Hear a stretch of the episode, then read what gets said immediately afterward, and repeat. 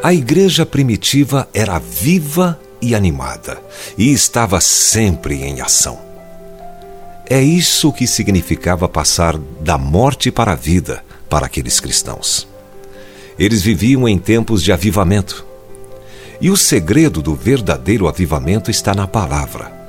A tua palavra me vivifica, diz Salmos 119, verso 50. Geralmente as pessoas procuram aprender o que é avivamento estudando avivamentos anteriores, ocasiões especiais ocorridas nos séculos passados. Escolhemos chamar esses eventos especiais de avivamento. Então, nos voltamos para eles para ver o que é um avivamento. Trata-se de um processo cíclico. E é bem mais seguro examinar o Novo Testamento para encontrá-los e saber como ocorreram. Existe um ditado que diz que todo avivamento nasce da oração.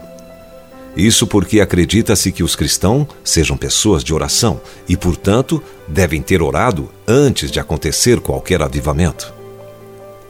Na realidade, não há nenhuma evidência de qualquer pessoa orando por avivamento no Novo Testamento. A famosa oração Aviva a tua obra, ó Senhor, encontra-se no Antigo Testamento. Entretanto, Deus respondeu e avivou sua obra. A resposta a essa oração foi Jesus e o Pentecostes. Quando Pedro pregou naquela primeira reunião pentecostal, ele viu algo que nunca tinha sido visto na terra antes. Alguma coisa aconteceu naquele dia que nem Elias, nem Isaías, nem Jeremias haviam visto. Três mil pessoas arrependeram-se e foram salvas. Somente alguém avivado pode orar orações de avivamento. Os mortos fazem orações mortas.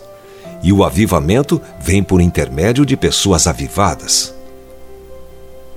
Será que você é uma delas? A cada um é concedida graça, um dom gratuito, e depois que isso acontece, Deus planta cada um na igreja. Deus só dá à igreja aqueles a quem já concedeu algum dom. Nada somos até que Ele faça sua obra em nós. Cada um de nós constitui um presente de Deus para a igreja, porque cada um tem um dom.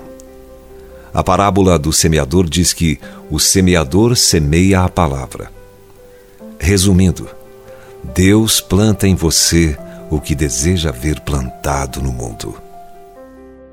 Se você foi abençoado com esta palavra, compartilhe ela com alguém.